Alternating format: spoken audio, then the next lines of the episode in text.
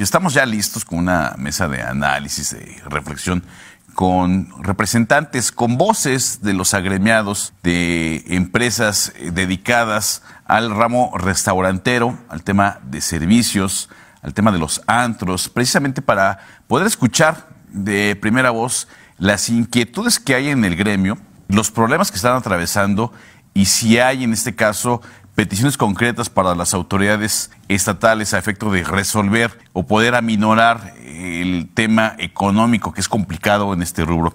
Es por ello que le doy la bienvenida a nuestros invitados. Nos acompaña Luis Octavio Mata, quien es presidente de la CANIRAC aquí en el estado de Querétaro y a quien agradezco su tiempo. Luis Octavio, buenos días y gracias por acompañarnos en Presencia Universitaria. Muchas gracias. No, al contrario, gracias a ustedes por la invitación y buenos días al presidente Emilio Lugo. Muchas gracias. También está con nosotros Emilio Lugo, quien es integrante, presidente de la Asociación de Empresarios y Trabajadores de Bares, Discotecas y Centros de Entretenimiento, a quien la, también le agradezco su tiempo. Emilio, muy buenos días y gracias por acompañarnos en esta mesa de reflexión en presencia universitaria. Hola, este, gracias, muy buenos días y un saludo a, todos, un saludo a Octavio que anda con nosotros y pues bueno, listos a ver eh, qué podemos aportar con esto.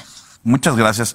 Y bueno, me parece que podríamos arrancar esta reflexión en presencia universitaria con la perspectiva que tienen ambos ustedes, dirigentes de Canirac y de esta Asociación de Empresarios y Trabajadores de Bares y Discotecas. ¿Cuál es la situación económica que guardan sus integrantes, sus agremiados, los afiliados a estos organismos que pudiese ser hecho notorio que es complicado, pero que nos pudieran platicar ambos la perspectiva que hay al interior de sus organizaciones. Si te parece arrancar primeramente contigo, Luis Octavio, por parte de la Canirac. Sí, claro, muchas gracias. Pues mira, ahorita estamos pasando una situación sumamente complicada porque como bien sabes, para nosotros el mes de diciembre era un mes muy importante, era un mes que está considerado como una temporada alta, donde pensábamos que íbamos a tener un repunte en las ventas y podíamos cumplir con algunos compromisos como pues los aguinaldos de nuestros colaboradores y algunas rentas atrasadas y algunas otras cosas. Las condiciones que, se presentaron no, no fue así, pues como bien sabes no podemos aperturar los negocios como quisiéramos, estamos restringidos en el horario, obviamente estamos restringidos en algunos días de operación y esto pues ha afectado para que podamos tener una recuperación económica favorable y hoy estamos en una situación muy delicada. Yo creo que más del 50% de los asociados a la Cámara están pasando por una situación grave. Grave es eh, casi el cierre ya total, porque esto no nos está alcanzando para cubrir todos los compromisos. Y ahora pues nos presentamos con la cuesta de enero que la situación se está viendo muy delicada y no nos está ayudando absolutamente para nada. Las ventas, estamos en ventas equivalentes al 15% comparadas con el 2019. Como bien sabes, pues el año pasado también estuvo muy complicado, pero no podemos levantar ventas, estamos muy, muy preocupados y la situación pues pinta todavía un panorama peor. Muchas gracias, Luis Octavio. Emilio Lugo, la perspectiva, el sentir que hay al interior de, de esta asociación de empresarios y trabajadores de bares, discotecas y centros de entretenimiento. Nosotros ya ahorita, hace poco di una declaración donde decíamos que estábamos en quiebra. Nosotros sí ya, definitivamente después de 10 meses cerrados a cumplir un año en marzo, que por el panorama lo vemos muy cercano a eso, nosotros ya contamos con un 80% de nuestros establecimientos en quiebra. Ya es muy difícil para nosotros este panorama, más nosotros tomamos una iniciativa en diciembre de cerrar cuando cambian los panoramas a estos escenarios A, B y C. Nosotros en eh, la primera semana, las primeras semanas de diciembre tomamos la iniciativa de cerrar independientemente por, por horarios y todo tomamos la iniciativa de cerrar, comprobar que, que de nuestro gremio y de nuestro sector no era factible los contagios o que no era algo por lo cual se estaba disparando. Entonces, de ahí tomamos una iniciativa, pero sí, ya ahorita la situación para nosotros es complicada, ya el 80% de los establecimientos está en quiebra, ya no podemos más, ya es buscar la, la iniciativa de abrir y buscar una iniciativa de abrir con los horarios que nos convencen en el sentido de que nosotros somos una vida nocturna y, así vivimos y así trabajamos. Ya para nosotros es indispensable en el trabajo para nuestros agremiados y sobre todo para nuestros trabajadores que de esto viven. Para nosotros ya, ya no podemos decir qué es lo indispensable y qué no, para nosotros ya es indispensable este trabajo. Ahora, eh, hay estas restricciones en cuanto a los horarios, el cierre total para el tema de los restaurantes el día domingo.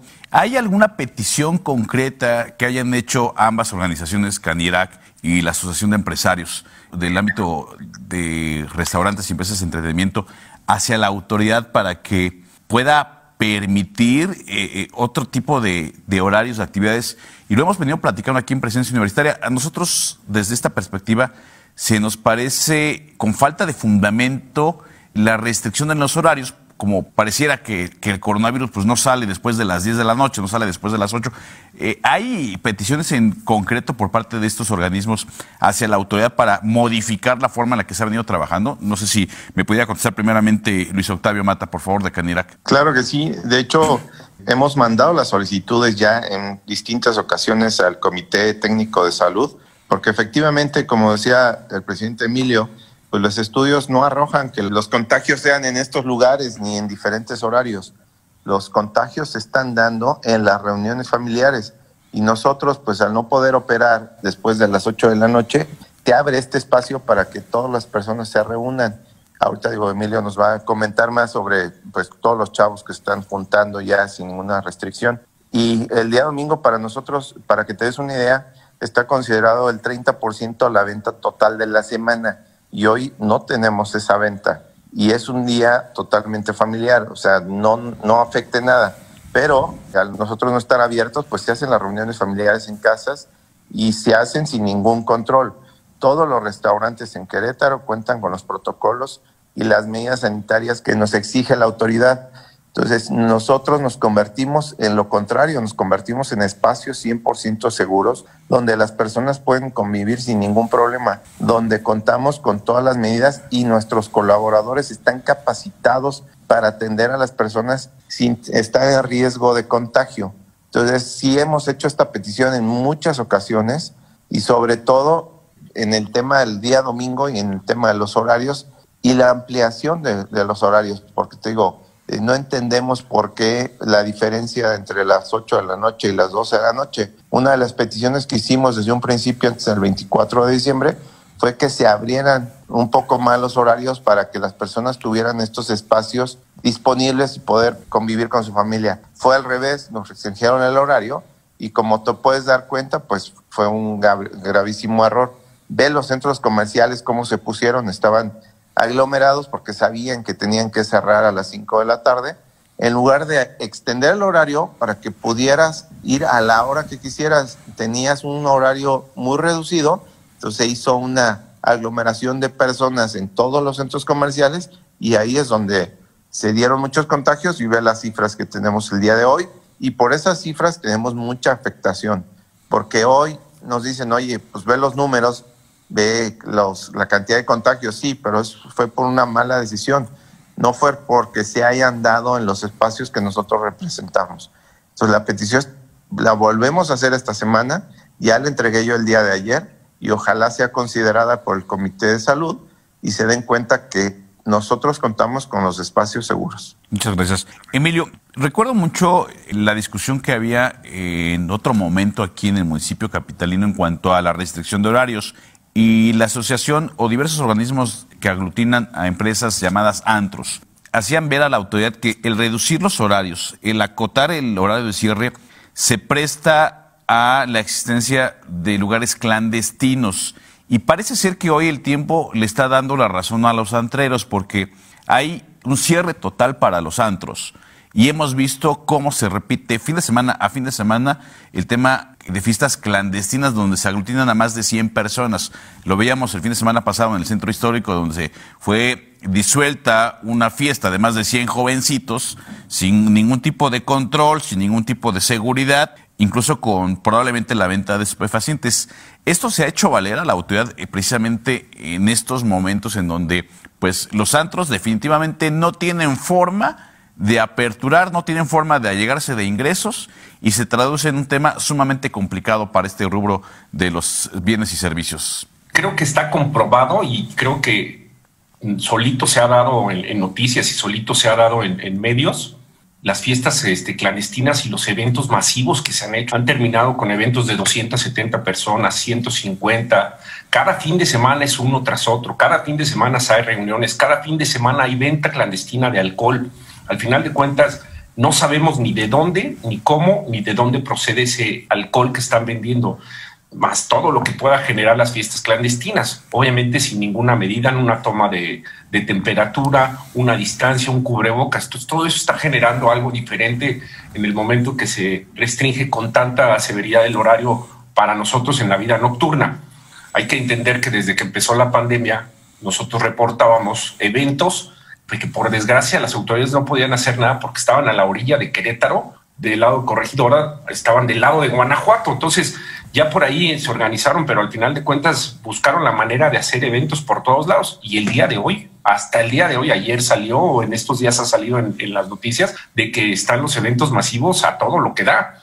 Entonces, pues, ahí está la respuesta, ahí está la necesidad de nosotros para ver que podemos aperturar y podemos hacerlo en orden. Nosotros proponemos muchas cosas. Estamos proponiendo primero que nada desde las del término de las cantinas, que mando un saludo a Dani, que es el representante de cantinas, presidente de su asociación, que abran y aperturen ellos como restaurantes. Al final de cuentas trabajan como restaurantes. Ellos se enfocan y están su objetivo es ese. Eh, seguimos el de nosotros, que compartimos con muchos horarios, ¿no? Podemos empezar a trabajar en equipo y buscar el horario desde ampliar el horario en, restaurantes y de ahí continuar el horario en, los establecimientos nocturnos, los que son antros. ¿Para qué? Para que controlemos medidas, controlemos entradas, controlemos distancias, controlemos riesgos que pueden tener. De ahí estamos proponiendo también hacer un sistema de pruebas rápidas para ver y controlar el acceso. Bueno, esto es un tema un poco más difícil, pero bueno, está la propuesta, están las propuestas de todos los protocolos que estén revisados. Ya nos, ya tuvimos una pequeña apertura de un mes, mes y medio, en el cual nos cerraron establecimientos, nos revisaron, cumplíamos, pero no pudimos, o sea, no se puede, no pudieron ver las medidas. Estamos también proponiendo en una apertura escalonada abrir 10 establecimientos, el siguiente fin otros 10 establecimientos, que no abran todos, pero bueno, es buscar la apertura y darle la economía a estos establecimientos. Al final de cuentas es, es algo que podemos trabajar en equipo. Bueno, esto es cuestión que las autoridades se acerquen. Al final de cuentas no ha habido algo que alguien que nos diga, bueno, podemos trabajar así. Eh, salían noticias que, que, nos han dado apoyos. Bueno, este apoyo salió y al final de cuentas lo alcanzaron 10, 15 establecimientos nada más. Por X y por Z no hemos podido conseguir nada. La verdad es muy crítica nuestra situación y, cada día están más encima las fiestas, entonces pues, no le veo control, digo, hasta en una, un parque de diversión están ahí este, en una pista de patinaje, la gente, mucha gente sale, ¿no? Entonces, pues mejor vamos a buscar las medidas y cómo sí podemos lograr que la gente esté en orden en lugares establecidos, ¿no? Lugares que, que podemos corregir y podemos estar al pendiente de la gente, ¿no? Muchas gracias, Emilio. Y finalmente, a efecto de poder concluir este foro, este momento de encuentro con sus organizaciones, ¿prevén ustedes empatía por parte de las autoridades? ¿Prevén ustedes que puedan concretar algún tipo de acuerdo para modificar los horarios de apertura, para abrir los antros? ¿Hay alguna previsión? Y en el supuesto dado de que no se haga eco por parte de las autoridades, pues bueno, podría haber consecuencias en sus gremios y con ello podríamos concluir esta reflexión. Vamos con la reflexión de Luis Octavio Mata, presidente de la Canera, aquí en Querétaro. Luis Octavio, por favor. Sí, claro que sí. De hecho, como puedes ver, todo lo que está pasando en la Ciudad de México eh, a partir del día de ayer, donde muchos establecimientos abrieron en rebeldía, al final de cuentas, el presidente nacional de Canirac, Francisco Fernández, tomó la decisión de apoyarlos porque somos eso, somos los representantes de un sector, somos los representantes de un gremio. Y si la necesidad de tenerlos que apoyar bajo estas condiciones, que es rebeldía fuera de la ley, pues lo estamos haciendo o lo van a hacer. Te explico por qué. Te puedes dar cuenta, hay muchísimos negocios o nosotros cumplimos con todos los protocolos y las medidas. Cumplimos con los horarios, los reglamentos, con absolutamente todo. Y tú mismo te has dado cuenta cantidad de negocios que están abiertos en la informalidad y que no hay nadie que los restrinja absolutamente de nada. Quiero aclarar, no estoy en contra de ellos, ¿eh? todos tenemos la necesidad de trabajar, pero hoy para nosotros consideramos que no estamos en un piso parejo, en una competencia desleal, porque este tipo de negocios están funcionando sin ninguna restricción y ellos no hay nadie que los visite. No respetan horarios, no respetan espacios. Sábados y domingos están abiertos, están dando servicio en mesa. Vete a Bernal y en la carretera Bernal, ¿cuántos negocios de estos te puedes encontrar? Llegas a Bernal y los restaurantes están cerrados, los turistas tienen que comprar la comida y comer literalmente en la calle. Entonces, para nosotros esto sí es totalmente injusto y no está siendo un piso parejo para todos. Por eso la molestia y la inconformidad de todos los empresarios que estamos cumpliendo con ello y hay muchos negocios que no lo están haciendo y no hay nadie que les diga absolutamente nada. Muchas gracias. Emilio Lugo, de la Asociación de Empresarios y Trabajadores de Bares. Pues mira, para nosotros ya estamos a nada de un quiebre total de todos los establecimientos. Ya es imposible nosotros permanecer un año cerrados con tanta deuda. Para nosotros es o abrimos o vemos la manera de cómo hacer entender a la autoridad o que busque el acercamiento con nosotros porque nosotros ya no podemos más. Es directo y es, buscar el tema jurídico para nosotros y el tema de hacer valer nuestra opinión, nuestro derecho de poder abrir y poder buscar el gremio que, que aperture. Ya no podemos más, entonces ya la autoridad nos debe de atender, nos debe de buscar y nos debe de dar algo, una respuesta para algo. Ya no es esperar y esperar y ver y ver.